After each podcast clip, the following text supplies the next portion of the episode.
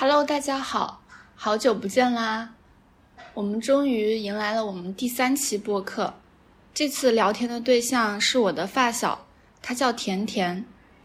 甜甜在景德镇开了一家自己的小店，做着自己喜欢的珠宝设计，过着自己喜欢的生活。上次我去啥时候去景德镇？好久没跟你聊天。嗯，对啊，嗯，那那你那个最近怎么样？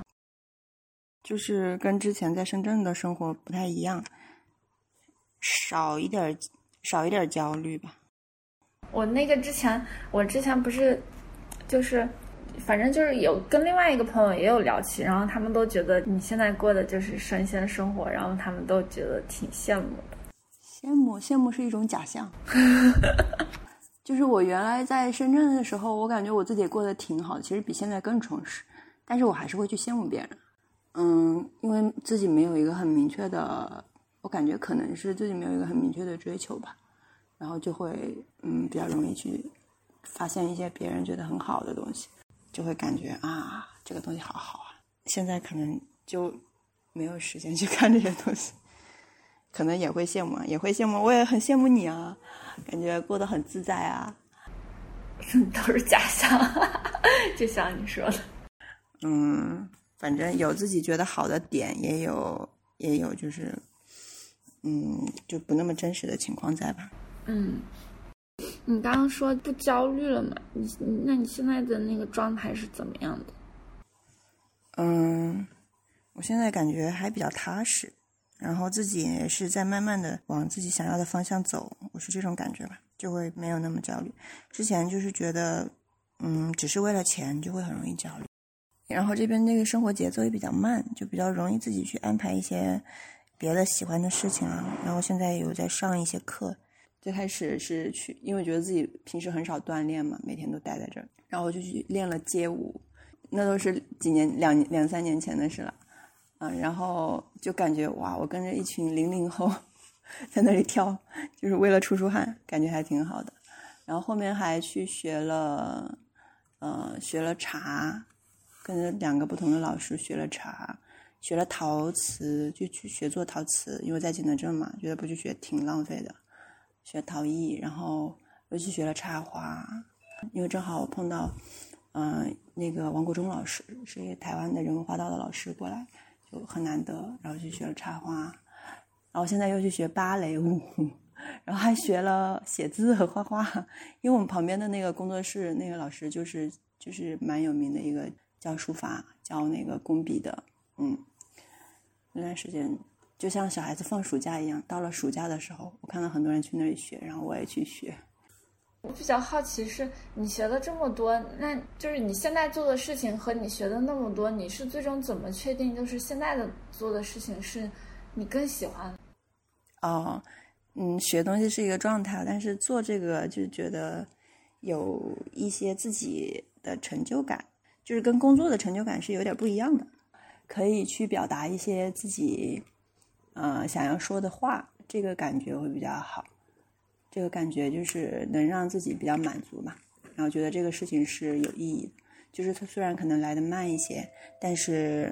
会愿意去持续的做这个事情，觉得它是有价值的，对于社会啊，对于其他人啊，对于这个我们现在所处的这个时代啊，有一种那种那种感觉，它有一种价值感。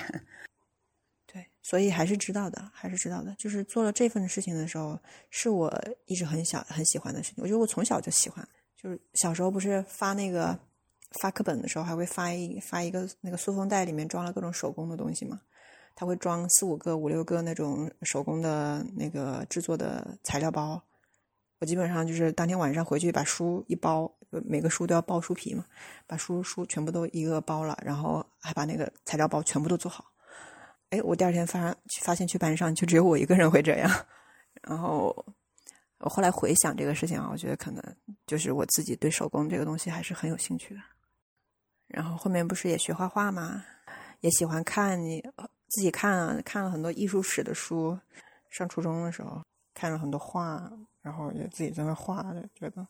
然后我记得，嗯，到了高中。到了大学，我一直的想法就是去为了去体验，为了去经历啊，经历尽可能丰富的事情，去体验各种各样的事情，去理解，让我知道这些东西的存在，然后，然后原来是这个是可以这样活，再去做一个选择，我是这样想的。但事实中也也经历了一些，但是也没有说那么尽力的去经历，因为我也没有真正的放下工作去长途旅行啊，或者是去改别人都没有，嗯，然后就是误打误撞的，然后就就就走到了现在这一步，然后后来就就因为突然进入了婚姻，有有了小孩子，就心就会开始定下来一些，嗯，然后心态也会有一些转变。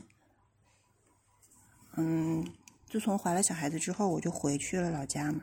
回去老家之后，就会去做一些很多自己原来很喜欢的一些手工的事情，因为从小就蛮喜欢手工的。然后就在做的过程中，觉得哎，我自己还蛮享受那个过程的，啊，也觉得自己 也还会做这个事情。嗯，就想着怎么样把这个事情做成一个自己的事情，做做成一个就是可以做事业的一个事情吧。当时并没有想太多，只是觉得有兴趣。然后怀孕的时候又没有工作，所以就就把这个当做每天要做的事情。嗯，也觉得对自己的对对算是一种胎教吧。那个时候就是这种感觉，就每天在那里做手工、绣花呀，然后写字啊、画呀画呀，嗯，缝东西啊。因为因为我那个时候原来工作的时候也学过一些缝纫，做外贸的时候。嗯，就会用缝纫机，然后就缝了一些东西。因为我其实现在也在做自己以前可能觉得喜欢，然后或者有兴趣的事情，但是我不知道是不是因为我可能其实也会有就是焦虑。我在做这件事情的时候，就是我老是会想着，就是哪个事情是我真的就是特别喜欢的，然后我可能以后会长期的坚持往这个方向做。然后，但是就是在尝试着过后，然后发现好像有有，比如说很困难的，或者是觉得哎，这个好像我也嗯不是那么喜欢一样，就感觉一直在尝试，但没有找到就是主线。你那个主线是什么原因就让你坚定？嗯，什么原因？可能也有一些机缘巧合吧。嗯，最开始也并不是那么坚定的，最开始只是觉得哎，这个东西还给了我一些积极的反馈。嗯，就是我去做这个东西，哎，我做的还挺好，就是在当时的那个情况下，我觉得还挺好。然后，嗯，就有想法，嗯，说，哎，我可以来做这个产品，可以卖。然后，我当时的一个状态是想要做一个就是生活方式的东西，啊，就后面我就开始转变嘛。我说我我自己，我就当时在思考我的优势是什么，我可以，我想要做一个什么。小最喜欢的一个事情是什么？然后我当时总结出来，我最喜欢的事情就是去生活。我觉得我自己挺会过日子的，自己挺会安排，就是让自己干什么，呃，做什么东西可以获得快乐啊，这种事情我好像还挺擅长的。我当时就觉得，哎，这个可以干什么呢？我就觉得好像这个不是一个什么优点啊。然后，嗯，就去探索。哎，后面那个时候很流行做那个生活馆，大概五六年前吧。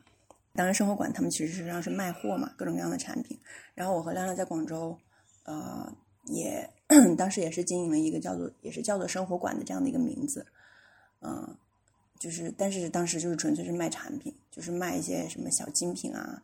嗯，类似于就是生活中小确幸的那种东西啊，然后还加一个咖啡馆嘛，嗯嗯，当时觉得这个东西是一个好的东西吧，也想说把自己的生活融入到那个状态里头。嗯，但是那个呢，并没有那么强的认同感，只是觉得这个形式还是挺让人向往的。嗯，后来回来就发现，哎，有的人可以把这个生活方式的这个东西运营的、经营的更更有深、更深入一些。嗯，我就觉得自己可能也可以往这个方向走。嗯，当时是想说，因为我对我对空间也很有兴趣，就对装修啊，对对装饰房子啊都很有兴趣。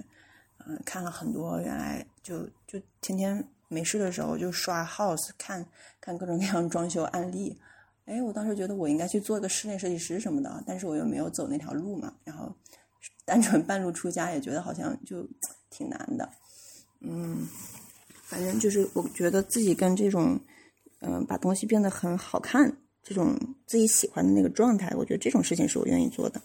所以我觉得我就我就继续往这儿走了。选择那个首饰设计、珠宝设计这个行，也单纯是因为，嗯，身边的资源正好不凑巧嘛。嗯，就是我生完孩子之后，刚做完月子，我就开始做了。嗯，就是我记得当天十一月十一月九号的时候，双十一前几天，嗯，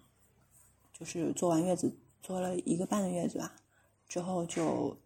就有一天晚上整理了一批产品。然后拍照上新，就一个晚上就把那个淘宝店做起来了。就当时就是单纯的觉得，哎，开个淘宝店能卖东西，啊，每天能做自己喜欢的东西，嗯，也能赚钱，这个状态也挺好的。嗯，就是这么开始来的。你在那个时候其实还没有想过说，就是后面要一直坚持做这个事情，对吧？嗯，没想太多，只是觉得这个事情是挺好的。是蛮不错的，然后我当时有一个很强烈的感受，就是因为我，嗯，毕业了之后工作这么多年，就是走的路线跟这个完全不一样。我觉得自己并没有太多的积累，就是我做外贸这个行业可能做了这么多年，然后我可能重新去再去换一个公司，换一个行业，换一个，就比如说最开始我是做电子的，后来我又做了玩具，然后中途又做海运，当然我就对这个流程我都很熟悉。技能也有提升，但是重新去做的话，它的积累是很少的，因为这些事业都不是我的事业，我都是在帮别人打工嘛。嗯，但后来大概是做到多久以后，好像对自己来说，不管是收获呀，还是心态上更坚定呀。嗯嗯，最开始做的时候就就还蛮坚定的，就说哎，这个东西我现在我现在要做一些不一样的了，我就想自己做。我没有觉得是创业，我就觉得是是一份事情，然后说这个事情我得坚持，我觉得得坚持才会有才会有结果，嗯，当时就打算是要坚持，嗯，当时来来景德镇其实是挺向往的，我当时在在广东的时候我就来过景德镇，然后当时我一去那儿我就感觉 很喜欢那里的氛围，嗯。因为我上大学的时候也来过，我去过一次景德镇，去逛过一个市集，就是乐天陶社的市集。然后我当时很喜欢那个感觉，很喜欢。我可能就从小就也挺喜欢艺术啊、啊美术啊这方面的东西，然后就就天然被这个吸引。然后当时就很冲动，我就说跟我老公说：“哎，我们把那个中山的房子卖了，我们换这里的房子。” 然后就我记得还当时说了这个话嘛，但是。但是也没有采取行动，就是了，嗯，后面就后面就我就天然觉得我可以，我可以来这里，然后在来三宝，就我现在这个工作室这个村子，这个村整条村子，这个我我前几次来，前几次就最早的一两次进来来玩来逛的时候，就就挺向往那个地方的，我是真的还蛮向往的，就觉得哎，要是我来可以在这里生活就好了。后面我们就在三宝找店找地方，想再把他姐姐的那个店换一个位置，所以当时就是什么事情我都很积极的去参与去做，然后就找到了现在的这个工作室，啊，嗯，当时是想要想要我老公过来的，但是就是后面阴差阳错就变成我和我婆婆在这里，然后我婆婆后来也回去了，反正就是后面就让我自己一个人在这儿打理了。慢慢的有一个这样的过渡的过程，嗯，我也蛮感激这个机会的。当时我记得，就后来真的搬过来之后，我们在这装修了一段时间嘛，后来真的搬过来了，然后我就就从那个路口，从那个村子的路口进来，我就就想起我原来的那个想法，想起我原来说啊，我要是在这里生活就好了，然后就想到我，哎，我想心想事成，就发现只要人真的去想一件事情，就真的能成。然后后面是嗯呃店里头做工作室，那我就是从头到尾什么都要自己做，然后同客户接触的也比较多，然后在这个接触的过程中也给了我比较多的正反馈吧，就是我做出来的东西他们会给我很积极的反馈，然后会来感谢我，然后会我们就会觉得我们喜欢的东西是一样的，我们想要的感觉是一样的，然后我们也是都都是很喜欢生活，都很很热爱生活的这种人，啊，就是这种感觉让你觉得在。在茫茫的人海中找到了同类的那种感觉，然后大家也有共同的话题，然后觉得自己的生活状态变了，啊，就让我觉得这个是这个这个事情是很值得的。嗯，我只但那个时候我就单纯就是没有想到这么多，我觉得它后背后还有什么意义？明白。那个时候的反馈，其实那个人对你的反馈比就是当时的收入对你的反馈，其实冲击是更大的。嗯，对对对，是一个这样的，对，是这样沟通的一个过程，会让我觉得我进入了一个更好的一个状态吧。它不单纯是业绩驱动型的，而是就是很有很积极的一个一个圈子的感觉在里面。就比如说我的那个，对，比如说我的那个。花艺老师，他也是他也是我的客户嘛。他原本是卖我首饰的，然后，嗯，我看到他，他的那个状态，为什么会吸引我去插学插花？就是他每天真的是就是很热爱花这个东西。他曾经就是学了西花、西洋花，然后又去学了小圆流，反正，啊，然后后来又学了中华花艺，呃，这个人文花，就拜了很多很多的老师，就每天都在。每天都在练习插，每天都在研究这个事情，然后平时也真的是非常的爱生活。因为他的女儿跟我儿子是同学，然后有时候就一块出去玩，然后他们出门的装备就可精致了，嗯，野餐垫，然后帐篷什么的全都弄得好好的，然后带着孩子出来，就他们生活就嗯，反正我喜欢把生活过得比较认真的那种人吧，就是你出去带孩子玩。也不敷衍，也很认真，然后平时做什么都都很认真，然后就也会去在里头，嗯，就很用心的去做这个事情。嗯，我最开始跟他是就是买花认识的，他就开始开了一个花店，在我们这儿，然后我去他那里买花，我就觉得他那里的布置挺挺好的，啊，蛮喜欢那里的氛围，然后后来就慢慢的熟悉了，就就也去学花，然后包括。有学茶的，有一些茶艺老师，还有一些那个，嗯，我又认识一个古琴老师，就是他们，我我认识的很多呃客户，后面也是朋友，就是他们也是就很真，我觉得他们是很真的那种人。你第一次跟他见面，就他就很真诚的对待你，但可能也我们都互相的嘛，我就觉得对他很有好感，然后就会很很真诚的去对待他。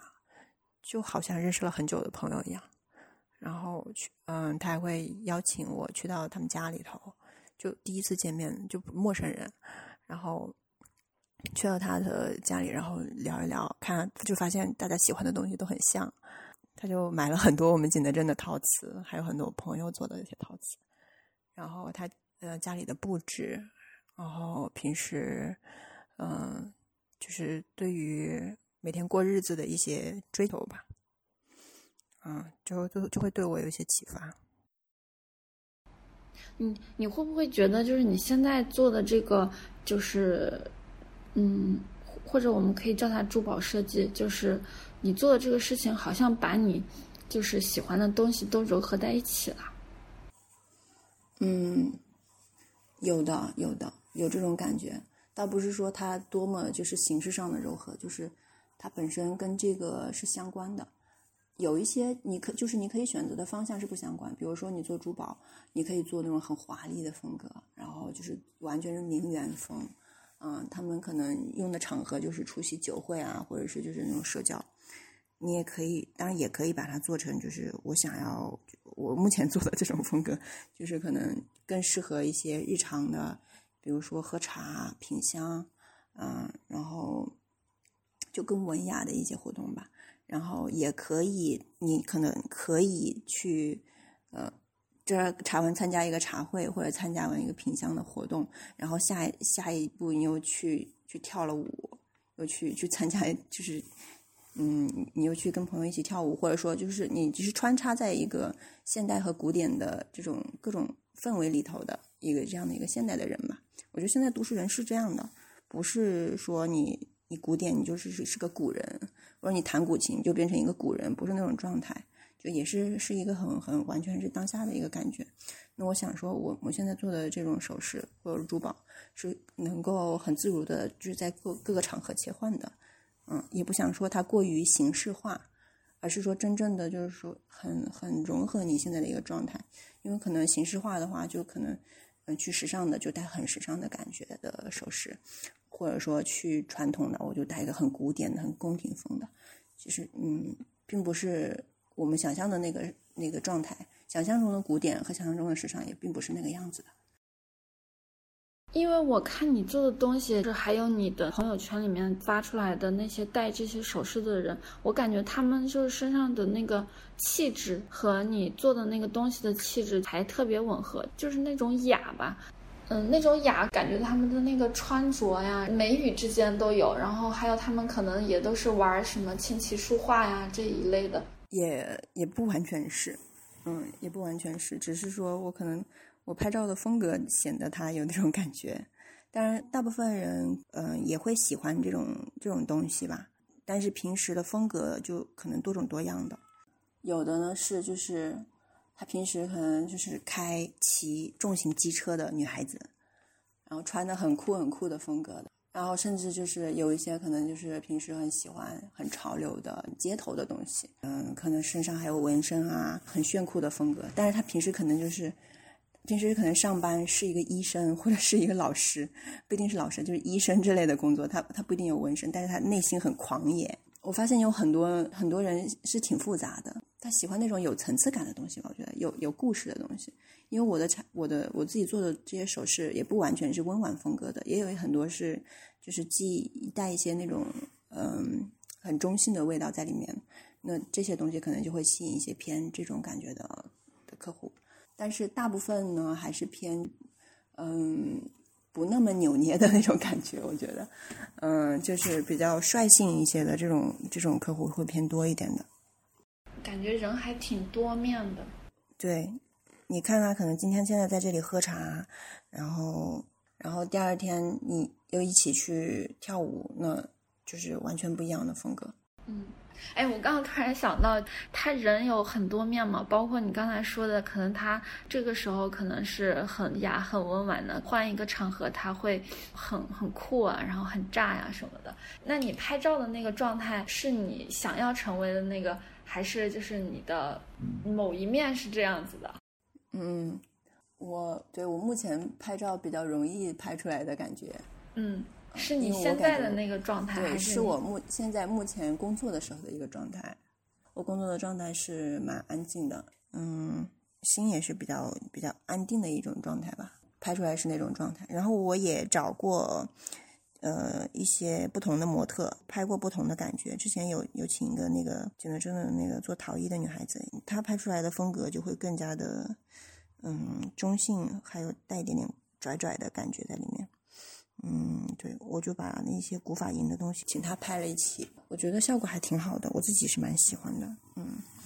然后平时有不同有有很多朋友过来，我也会找他们拍，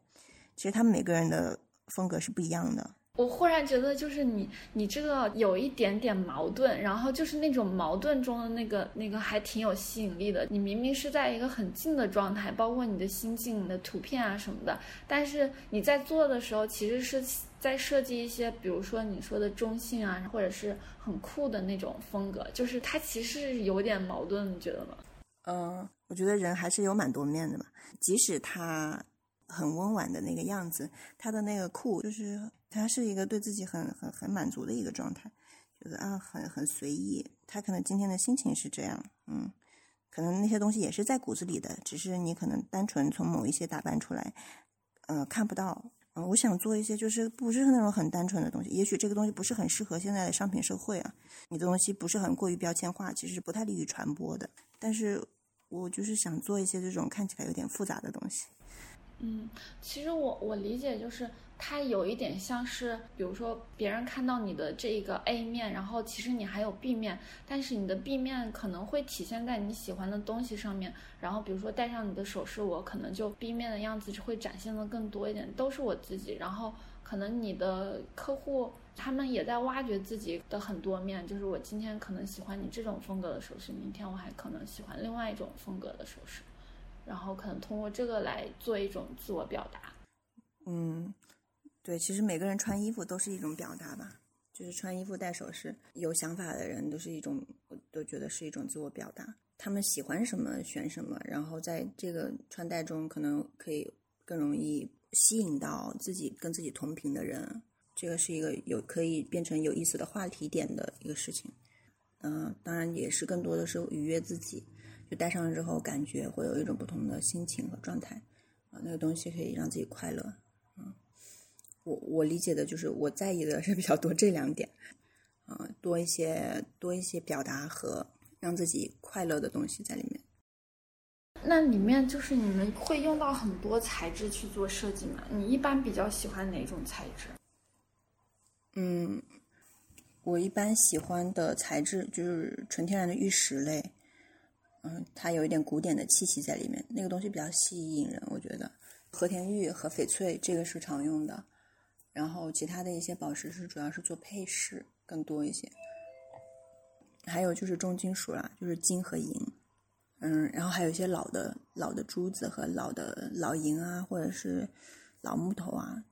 嗯，那个里面比较容易，就是那个就是老物件的东西，很能给人不同的感受，它给可以给人好强烈的一种一种感觉，就它会引导我去做一些东西。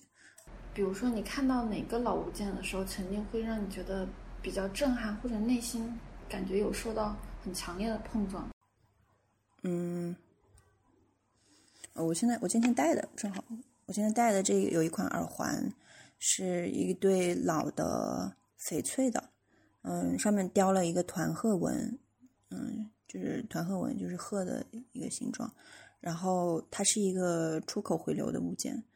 嗯，就是它已经是团鹤纹的一个帽花。它是一个圆形的翡翠片，嗯，原本是缝在帽子上的，因为清代的时候就是做帽子的装饰，或者做抹额装饰，就像刘王熙凤戴在头上那种抹额，缝在上面做装饰用的，所以它上面有几个孔。呃，清代的时候有有大量的出口的，也不算大量吧，就是十三行有出口国外，那个时候有一口通商嘛，就广州这一口，它出口到国外就有很多金银器。镶嵌珠宝首饰，镶嵌翡翠。那他们当时的一些师傅呢，就把它做成了耳环，找了一对这样的帽花，镶了一对耳环，环戴起来其实是，嗯，蛮时尚的一个风格，蛮街头的。可以说它很街头，也可以说它很古典嘛。它的风格是当时 西方比较流行的。嗯，它用的工艺是花丝，就是把金丝、银丝，这个银鎏金丝，啊，做的很细腻。然后把它做成一个托来把它镶嵌起来，然后花丝烧蓝，就是有很多现在被称为非遗的工艺在里面，嗯，也是非常细腻的，就是很就是很能表现这个我们中国的这些师傅的智慧的，就它看起来很简洁，也就是一个花托而已，啊，镶嵌起来啊戴在耳朵上也很简洁，也就是一个绿色的盘盘，但是拿下来之后你可以看到很多很多的细节啊。我觉得这样的东西比较打动人，而且他当时的一些，他这个东西产生的背景也对我，就是对我有一些吸引力。它就是一个东方和西方碰撞啊、融合的一个一个状态。这个时期，外国人很喜欢中国的一些东西，就是全世界的人都很追求东方的东西、中国的东西。当时中国的瓷器出口，他们都舍不得用，对吧？都要在家里世世流传。嗯。然后中国出口的，呃，这个丝绸的衣服、绣衣，就是顶尖的那个名媛，就都要都要想要有一件穿，然后要拍照。现在都有很多这样的照片流传下来。然后中国的这些首饰，就就是大家都是趋之若鹜这种感觉，就是让我看到了一些一些事情嘛，就也也也是让自己内心也比较有认同感。啊，我就觉得，就是我们国家有很多很美好的东西，这些东西曾经就被被很多人知道了，啊，大家也都很欣赏它，也的确是很值得欣赏，因为它就是拿到手上，它就是又简洁又很又很有故事。嗯，我想要做这样的首饰，我我当时就觉得，嗯，哇，这个人跟我想的，跟我做的 事情好像有点像啊，嗯，然后我我还看到一张照片了。嗯，就是十三行的师傅匠人师傅当时的工作场景，嗯，外国人画的啊，就是在一个那种呃楼阁里，很像那个绣楼里的一种感觉。然后里面有几个师傅在里头镶银子，那个状态我觉得挺好玩的，挺有意思的。因为我我自己从来不买奢侈品，然后我自己可能对那个东西，嗯，就有的时候会觉得啊，会有一点，甚至有点排斥，嗯。就我觉得它贵的没有道理，然后我就对这个很排斥。我就觉得这个有的时候会觉得啊，这难道不是智商税吗？为什么我就坚决不为他买单？然后特别是看到有些人觉得，因为有拥有了奢侈品，就会有一种不同的感受。我觉得那个感受就来的嗯不太深刻吧，就不是很有层次。我喜欢有层次感的东西。当然这两年接受了很多，因为身边有有很多朋友，他们也也的确看到这个挺多奢侈品的质量还是挺不错的，好的那一些。嗯，也知道他们的这个营销啊，包括他们这个有很多坚持在里面，所以我在想说，嗯，这个思路是很很好的，很值得借鉴的。其实我们中国过去做的东西，也是一种对于对于西方人来说就是一种奢侈品嘛。我发现到了这个事情，让我挺激动的啊！就原来原来我们是时尚话语权，是奢侈品话语权的国家，虽然现在不是了，嗯，但是曾经我们是的，就是很明显是。顶级的收藏品、奢侈品，很多都是来自我们，所以我觉得这个东西可以重新来讲一讲这个故事，然后让它变成一个不一样的东西。嗯，关于这个首饰的一些嗯历史或者是人文这些情况，其实是你之前有一个大概的了解，然后在你遇到或者做这些首饰的时候，你会再更深入的去做一些研究。嗯。我是边做边了解的，然后因为对这个感兴趣嘛，就会去就会去学习去了解，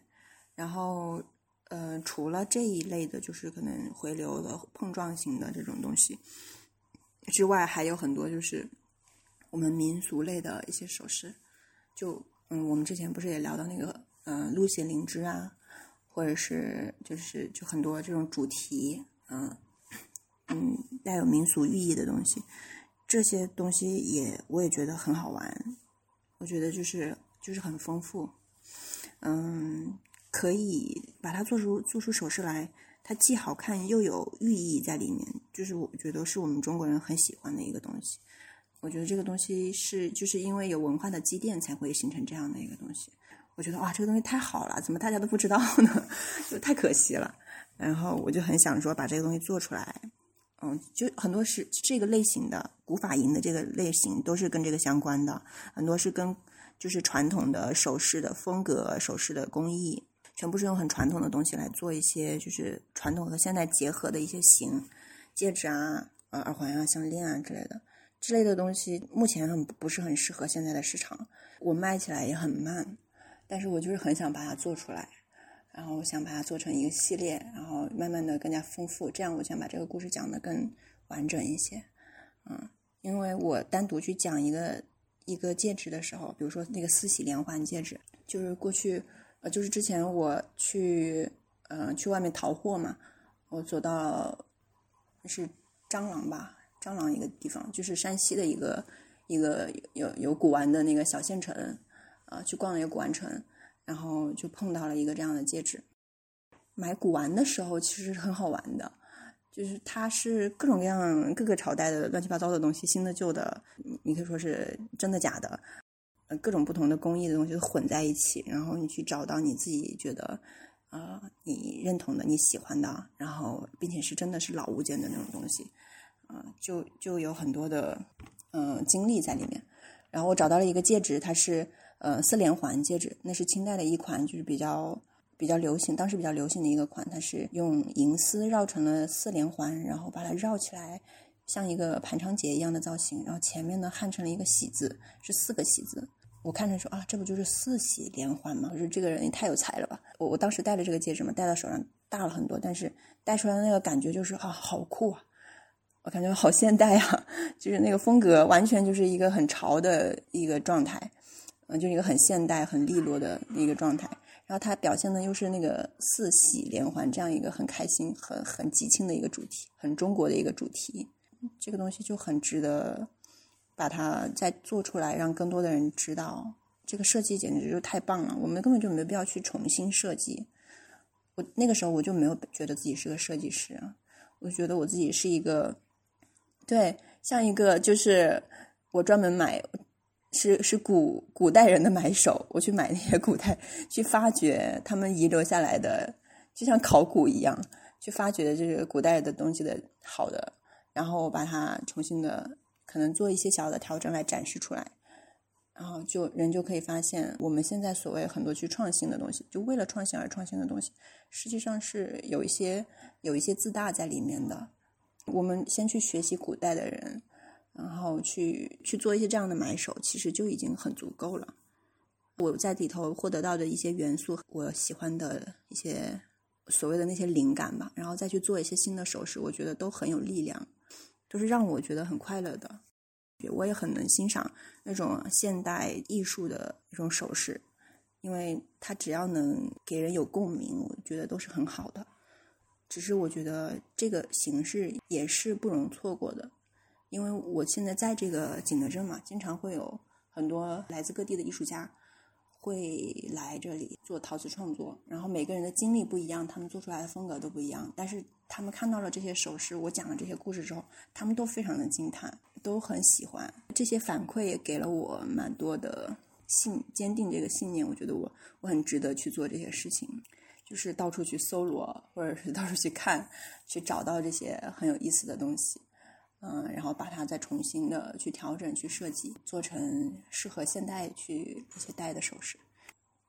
你这个让我想到之前看了一本书，大概意思就是说。嗯，现在人类很多的一些创新啊，其实就是都是可以在历史里面找到追溯的。所以其实有很多的那个，就是像你说的，你找到灵感或者创新的点是可以在那里面汲取的。但是这个就是要懂，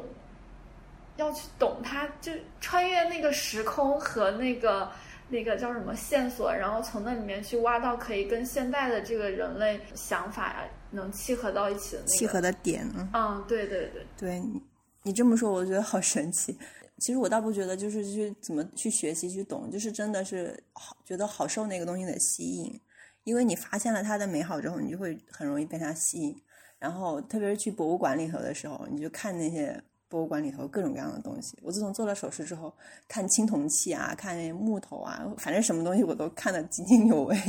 你你看到了自己也觉得好有意思的点，就会觉得好像我突然跟他跟这个这个古代的这个人，呃，就是沟通起来了。啊，然后然后那个那个感觉好神奇。嗯，有一种力量在牵引你，我感觉你这种就是看到那个东西，然后感觉在跟他对话的感觉。我只有一次，就是就是我工作，还有我感觉我整个人的状态都很荡的时候，都很低迷的时候，去看那个梵高的画，然后他有一个那个自画像，骷髅的那个自画像，我就在那一刻觉得我跟他好像对话了。我就从来就只有那一刻，而且可能是因为我刚当时那个状态，后来我再去看就也也没有那种感觉。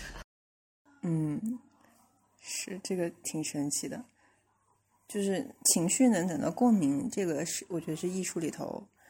很很很微妙的一个一个事情，所以现在才越来越更更加的多元化嘛，就大家接受什么样的事情，就是其实古代人也是很很好的艺术创作者，我是这样觉得，而且他们生活的不同的时代，反而可以给我们不同的很不一样的一个体验。他的东西做出来之后，你可以再放在现代生活去体验，然后你你再去想象古代古代的那个生活场景去体验这个东西，又会多了一层，又会多了一层感受。嗯，就是我每次看到一个一个首饰啊，或者是一个物件，然后我想象当时的那个师傅怎么把它做出来，当时的人是怎样的场景去带它，就是比如说一个一个我后来收藏比较感受比较深的一些高古的东西。很多现在流传下来都是当时的贵族才能够使用的一些，比如说环啊、水晶环呀，或者玛瑙环呀，在当时就是普通人家根本就没法用，都是只是贵族才能用。然后可能打当时打磨的师傅、匠人师傅也是一辈子都是在做这个工作。有一些大的制作，我看到博物馆里头就是听到他们讲这些故事，大的制作甚至可能一个人一辈子也就做一两件。那种震撼感就是很强的，嗯，我就觉得我们现在的事情，只要说但凡有一点点朝着那个 方向发展就不得了了。因为我们现在工艺进步的很多嘛，我有时候感觉就是自己很幸运，就是我们现在处在一个非常非常好的时代，现在的玉石和工艺都很好，开采的技术提升了，加工工艺我们的工具越来越多了，所以现在是一个就是大家可以自由创作的一个很好的时代，而且在古玩行业来说，这个时代也是我们可以把握住的一个很好的时代，就是现在我们还能够在一线收到一些东西。这个我们民间的一些东西，我明显感觉这两年就少了很多，因为这两年新农村改造嘛，就改造完了之后，我感觉就就已经少了很多。之前去乡下还能够收到一些，就因为我们所有的一线、二线全部都是从来来到那个从乡下跑地皮的人手上上来的嘛，呃，他们去乡下还能收到东西。现在大家经济条件都好了，那可能家里有东西也不会拿出来，或者是有些就直接就带入土了。嗯，所以再过十年二十年，基本上一线没有什么东西了，都是在二线在倒。那好的东西可能未来都会在一些就是现这十几年的藏家手里了，这是一定的一个状况。就我们收的古玩的东西，所以我就觉得哇，那这几年是一个很好的窗口期啊。那我们现在去抓紧去做，那可以去经历这些东西，就很难得。嗯，因为解放之前这些东西完全就被被毁了嘛。或者说就藏在家里了。那我们经历的就是解放后这这几十年，就是一个最最黄金的时期。再再晚几年也没有了。嗯，我们刚才说的这些，其实它都是中国的那些历史啊文化。但是其实你看你的经历，你大学学的是。就是英英文方向的嘛，应该也会接触到一些什么国外的文学啊什么的。然后后面又做的外贸，但其实你后面又很痴迷于中国的自己的古典文化，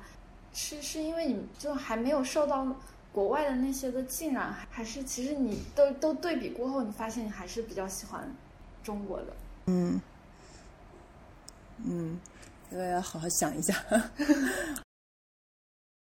就是因为我当时在学外国语言文学，学的诗歌、呃小说这些，然后我觉得 当然也很好，我也很喜欢，就有会给人就是很接更接触本质的一些一些感受。就是你学了这个西方的，学了东方的，然后发现哦，真正好的东西就是让人有共鸣的、很真挚的一些东西，就是陶渊明说那个“此中有真意”的那种感觉。你你写的是是你生命中很真切感受到的东西，是你很认可的，啊，你表达的是很真挚的情感，啊，你你看到的，你看到的这些事实或你你体验的是一种很真的一种，呃，很真的一种经历，嗯，我觉得就是能把这些东西很好的表现出来的，呃，这个形式包括丰富程度，我觉得中国都都很很王炸呀，就是中国的这些东西。虽然我之前也学的很少，我我我不是很不是很勤奋的去学这些东西，但是真的体验过了，感受到了，嗯，有震撼的，对，所以对对中国的东西还是很有认同感的。而且你越跟国外人交流，越让你不一样的就是你的中国的东西啊，他们感兴趣的地方也是中国文化的东西。我中我中途做了对外汉语老师嘛，就兼职，在深圳上班的时候就做了兼职去教。嗯，一些外国人对外汉语，然后我就去整理这些事情。嗯，我觉得就是越去整理，越回来去看自己的中国文化的东西，越能够找到共鸣。因为自己的童年是在自己的童年会影响一生。那我童年的经历给我亲切感、给我熟悉感的这些东西，是是让我最最向往的东西吧。嗯。那个对外汉语的那个，应该就是对你影响还挺大的，因为就相当于你教他们汉语，你在跟他们用英文输出中国的一些东西的时候，你回溯这些的时候，你发现，哎，这个，嗯，他们感兴趣，你自己也感兴趣。嗯，对，那个教的其实都很浅显的东西，就是拼音啊什么的，嗯，当然肯定也会有一些影响，嗯，然后就是沟通的过程中吧。嗯，包括之前学一些，嗯，因为学翻译，你翻译学翻译的时候就会觉得很神奇。你要把中国的诗歌翻译成英文，就词不达意的时候，就是经常会就会很难吧。你很难通过那么优美的一个一个对仗那样的一个造型，就是它既形式很美，然后内容也很美，意境也很美，就是很很很绝的 绝绝子，嗯，那个状态。然后，嗯，英文的诗歌更多就是很自由的一个感觉，很多时候就那个语言的状态是一种很流动的、很自由的感觉。我觉得是两种不同的状态。那个美呢，就是它的那个精美程度，觉得有点有点差距，稍稍有点差距，会给人有这种感觉。特别是学翻译的时候吧。但是你学过了这些之后，因为一个语言，人家都说学语言就是学一套那个思维方法。我觉得我现在做手势肯定也是离不开当时的一些影响的。因为我现在想的呢，就不完全是纯纯古典的东西。那我想说，可能有不同的去角度去看，嗯。我我发现就是挺多外国人挺喜欢我的手势的，就来我们这儿的外国人嘛，可能因为他们也是就搞艺术这个这个方向的原因，那他们跟他们讲故事，他们就很容易受打动，他们也很容易去买单。然后我当时还觉得挺神奇的，因为可能我跟很多中国人去讲这件事情，他们都未必能打动到，就去买一些贵的东西，但是反而那些外国人就很容易被打动，可能他们对这些东西有天然的向往吧。因为现在真的这几年中国文化输出挺厉害的，我的很多原来的同学同事就是都是从事，呃对外教育，或者是就是英文教育，或者出了国从事这些行业的，他们都有很深切的感受。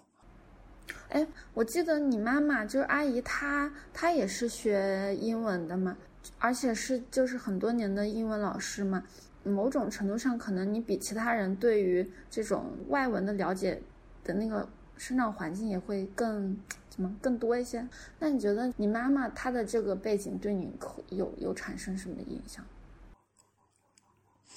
我觉得会影响我妈妈的那个他的教育背景会影响到他的那个教育观念吧。嗯，我一直觉得我嗯生活的环境还是比较自由的，就他会给我蛮多。自由，虽然他在别人眼里，在我很多朋友眼里都觉得他是个很严格的人，但是我觉得他是还就是在家庭中很民主的一个人，他会征求我很多意见，然后也会尊重我的想法，就让我体验了挺多自由的，我就愿意，我就很我愿意去自己去探索这些事情吧。然后我妈妈其实跟我一样，她超级喜欢古典古典的东西的。啊，对对，我就是想想问问到这个部分，是不是也有这个？对他，他就很迷《红楼梦》，现在连我爸都都跟着一起看《红楼梦》，然后他会就是每年差不多每年都把那个《红楼梦》书拿出来翻一遍，电视剧也看一遍，然后越剧啊什么的就就就在家里唱啊，他可爱唱那个越剧了。他很喜欢这种古典的东西，啊，他文采也挺好的，嗯，我觉得这些可能也对我有一些影响吧。所以你后来就是做这些的时候，其实你妈妈还是很支持你的。对我妈支持的，她她也喜欢我这个状态，她自己也喜欢。然后，嗯，当然她也会想啊，这个东西，这个事业，啊，到底能不能赚钱啊，能不能养活家里啊？呃，他也会想这些事情，也会去关心。然后就要就是多花点心思打消一下他的顾虑，啊，因为我觉得现在，嗯，慢慢的自己成年了，年纪大了，然后有孩子了，妈妈反而就是像像一个孩子一样。就是他又像一个家长一样在照顾着家里，然后又又需要像一个孩子一样需要得到我们的照顾吧。我有时候觉得我妈有段时间我可能比较忙，嗯，比较少去关心我妈的感受。我觉得她像一个小情人一样，嗯，她会给我打好多个电话，然后没接到，然后她就会在那里生气。有时候需要去安抚她，然后就去想一想自己的做的事情是不是可以更积极一点，然后就会定期给她打电话呀什么的，夸一夸她呀什么的。嗯，就就把最近我们学到的那个，最近你给我推荐那个积极心理学，用到我妈身上。对，她还我妈就很谦虚吧，我觉得我妈教教了我挺多的，我觉得我那天跟她说这句话，我说我说我觉得你教了我好多，然后她那天都好感动，好感动。她说你从来不夸我，她说我不怎么夸她，我说我现在现学现用嘛，啊，她说那我跟你一起学习。我觉得我妈很很谦虚，也一直都保持着很好的童真，也挺难得的。我都没有我妈那那么，我没有她那么有活力。我感觉我没有他那么有活力。我会觉得我整个人都会就很静，因为我妈是比我更闹的人，我我就很静很静，就我就情愿一个人坐着，然后，啊，就慢慢的做一些事情，然后碰到聊得来的就说几句，然后聊不来的我就不跟他说话，就会这样。然后我妈是那种只要出去就是全场气氛气氛担当，然后她可以让那个场子一点都不冷，然后他他也做事情也从来不觉得尴尬。我蛮喜欢他的那个状态的。然后我我当时不是也说过嘛，我之前是学英语教育的，然后我实习了两个月，我觉得自己感觉还挺好的啊。因为我我是就是想要闹呢，也能闹起来的。我感觉，嗯，去给孩子上课啊，我也能够激发出自己的那种很很积极、很很很外向的一个性格。就是学英语的时候，人在那个英语的环境中，人会变得更加外开朗一点。我觉得我是那样，就是说英语的时候，我的人会更开朗一些。然后，嗯，然后回来之后，我听了我妈一节课，因为那段时间实习嘛，我就觉得挺有意思、挺有兴趣的。回来我就去，我说妈，我去你班上听你的课。然后我妈讲卷子，我就把我震撼到了。她讲卷子就能讲的那个节奏感、那个现场、那个活跃度、那个学生跟他互动的那个，接着热火朝天。然后我觉得不行，我我我超越不了我老妈，我还是不要走这条路算了。是我印象中好像是，嗯，我也记得好像阿姨确实是挺活跃的，而且就一直很开心。我感觉她的状态就是，对，就是我妈说上她的课没有人睡觉的。然后原来我们不是在那个回形的那个教室嘛？就回形的那个教学楼那儿，她在楼四楼的那个教室讲，然后右下方对面的三楼的老师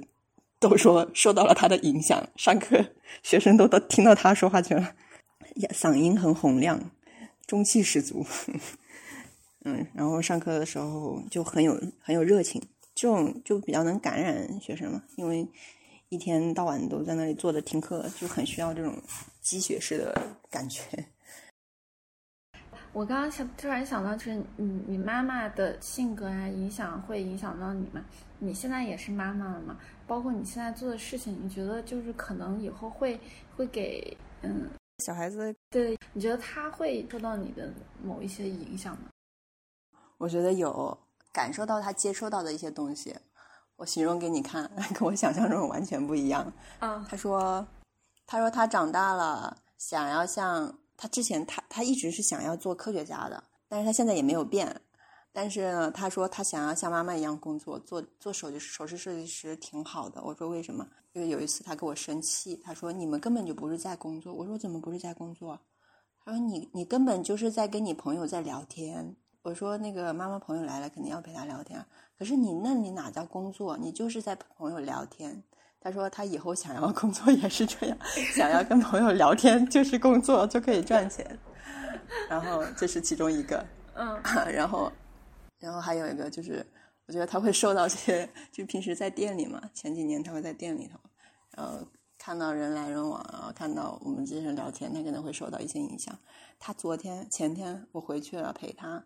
然后他有一天早上，他就我回去的那个早上，他说：“妈妈，我想卖玩具，他想要把他玩具，他的旧玩具卖掉，然后去买更多的玩具。”嗯，他说：“妈妈，你帮我写一个招牌。妈妈，我们家有喇叭吗？我们把喇叭带出去。然后他说：妈妈，这个盒子可以拿来去敲敲敲敲，然后会吸引别人。然后妈妈，你帮我写上那个我是老板。他说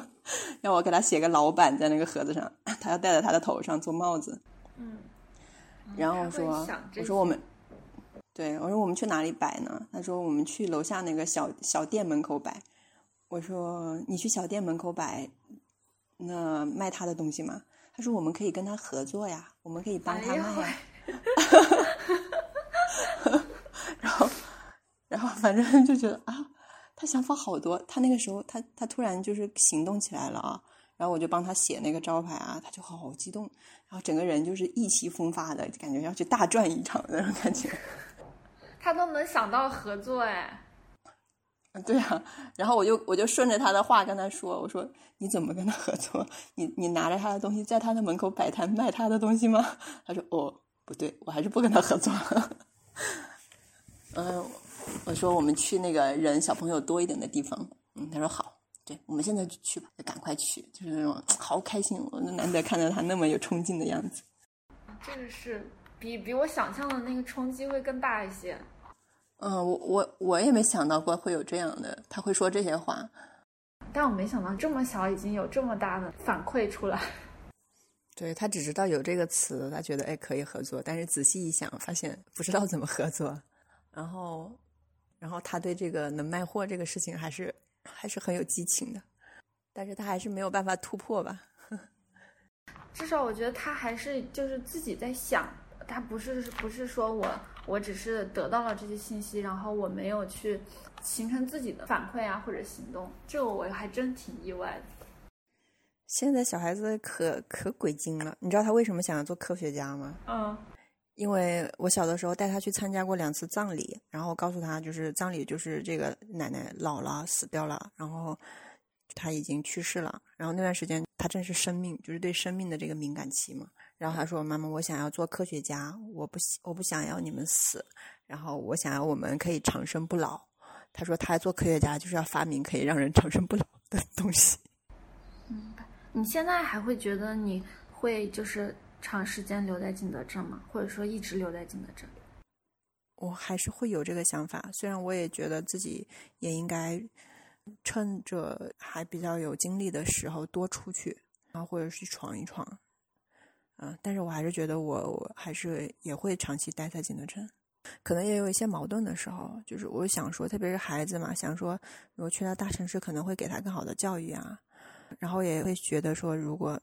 因为之前去过几次外面的市集，然后我发现就是上海那边的客户对我的东西的认知度比较高，他们会很明确的去表达说啊，呃，认可就跟别的不一样。来过这些的都是来自上海的客户，然后呢，他们那愿意去买，就是我觉得很不好卖的一些东西，就是但是我还愿意去做的东西，就那种认同感就很不一样。就是啊，这个东西我觉得可能别人不会买，然后但是我还是坚持要做出来，结果你就很喜欢，你就买了，那种感觉就很好。我就觉得，哎，上海这个地方是可能会有能碰到更多，呃，会引领着我去往我更需要、更期待、更期待的一个方向发展的的一个地方吧。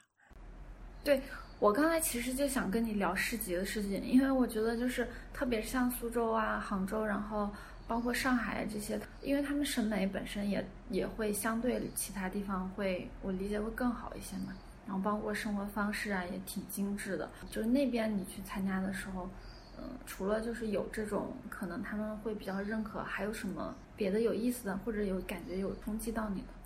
有，嗯，去了上海之后去拜访了几个客户啊，或者是朋友啊。就会发现，他们也有很多人在，就是倾尽了很多精力、时间、金钱，在做一些他们觉得很有意义的事情，但未必说会被商业认可吧。就很多人在做这样自己觉得也很有价值的事情，当然在上海做肯定就是压力更大，然后可能机会也会更多。我刚才是想说，就是其实如果换一个角度想啊，就是我感觉其实你大本营在景德镇，因为我感觉你每年也要去很多地方去，比如说淘货啊，或者是卖货啊，或者是接触不同的这个人，然后或者体验生活啊，我感觉好像也有在进行。而且另外一个角度说，就是我感觉你的作品进到那些全国各地的人他们的生活里面，某种程度上也在。替你去体验那种生活呀，因为你就会接触到这些人嘛，然后这些人的生活状态啊，然后可能包括你跟他们成为朋友啊，这其实也会对你的状态或者生活，然后产生这种交集，就是你的那个线其实是辐射状的，就是跟很多传统的自由职业者或者说传统的这些家庭里面的女人其实不一样的，可能你未来要做成什么样子，或者你要用一个什么样的方式生活。它是没有一个定义的，然后它可能是一个 X，然后有很多种可能嘛。因为本来我也在计划说我们是不是会一直生活在深圳，后来我们俩讨论就是觉得其实应该不会，因为我们也想体验去不同的城市生活。就像我一开始其实是不能接受的，特别是去北京，后来就是在北京待了两年，然后有一些不同的感受以后，觉得我们现在来深圳也挺好的，但是。你说如果一直生活在这里，觉得也挺无聊的。可能未来可能就是会去别的地方，即使租房子啊，去体验一下也挺好的。只是深圳可能会作为我们的大本营，大部分时间是在这儿，但是也会有一些时间在别的城市度过。就这样子的话，一一方面是觉得，嗯，就感觉自己还有很多可以去经历和体验的，就不会那种一下望到头，或者是觉得哎，就一直在这里要这样的。但其实我们可以选择不的，就是我觉得你已经做出了这种选择，其实就是，就是是可以多个点去。做尝试和体验。你这么说，我倒是安心了不少。嗯，那个，最后也问你一个问题啊，嗯，是我每次会都会问的一个问题，就是，嗯，你生活了这么久，然后，嗯，经历了这么多以后，你有没有什么话从来没有跟人说过，但是很想跟人说的？呃，不管是你亲密的人，或者是你讨厌的人，或者是你想感谢的人。都可以，好像没有，有什么话我都说了，没有什么话值得藏在心里的呀。我想想，可能会对自己有一些期待和，嗯，对，可能会对自己有些期待吧，想着说自己再往那个方向再发展一下。嗯，那要不然你你把你对你自。自己的期待的那个说一下也挺好的，然后以后可能过几年你再听一下。是，嗯，希望自己能够一直能做自己喜欢的事情，然后，嗯，能够一直坚持，保持一个很，嗯，很真挚的状态。嗯，希望自己虚心学习，不断能够有有所成长，也希望自己能够有更多的能量，能够把事情不仅做好，也能够辐射出去吧。嗯，希望自己呢可以把这个家庭经营的更好，嗯，让自己过得更心安一些。希望自己对。自己的人生，嗯，不要留下遗憾吧。